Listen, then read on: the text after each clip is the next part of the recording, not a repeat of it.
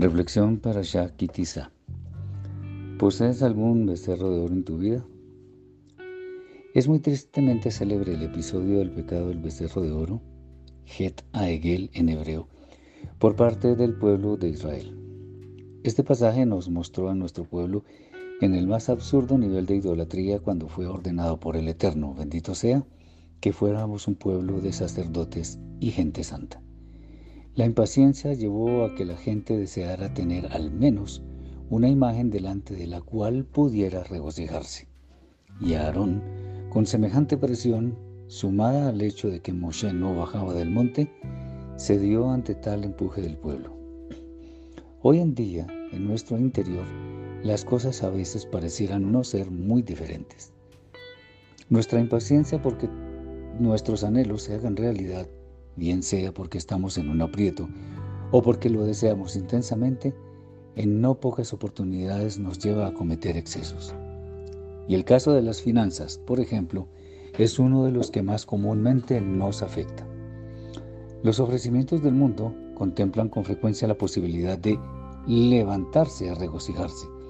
Y por supuesto, nos referimos a los goces pasajeros y facilistas de lo que nuestra alma animal desea.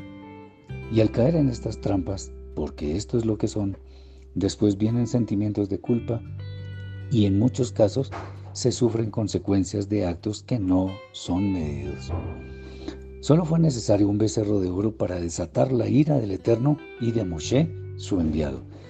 en nuestro caso, tal imagen puede venir en forma de dinero, fama, poder e incluso conocimiento que no es utilizado para cosa diferente que para enaltecerse sobre las demás personas.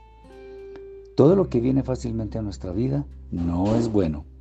Todo aquello por lo cual no tenemos que hacer esfuerzo alguno puede llevarnos a olvidar que nuestro dador es Akadosh Barujo.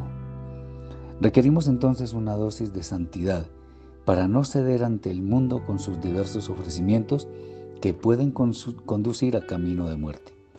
Por ello, Nunca sobra meditar sobre nuestras prioridades en nuestra vida para ver si en algún lugar existe algún becerro de oro que nos lleve a regocijarnos pasajeramente, pero que olvide que el santo de los santos es el único que merece todo honor y toda gloria. Quita los ídolos de tu vida, pues para ello fuiste creado. La senda de los justos es la única que prevalece. ¿Tienes becerros de oro en tu vida? Destruyelos, así como Moshe hizo con aquella imagen. Shabbat Shalom.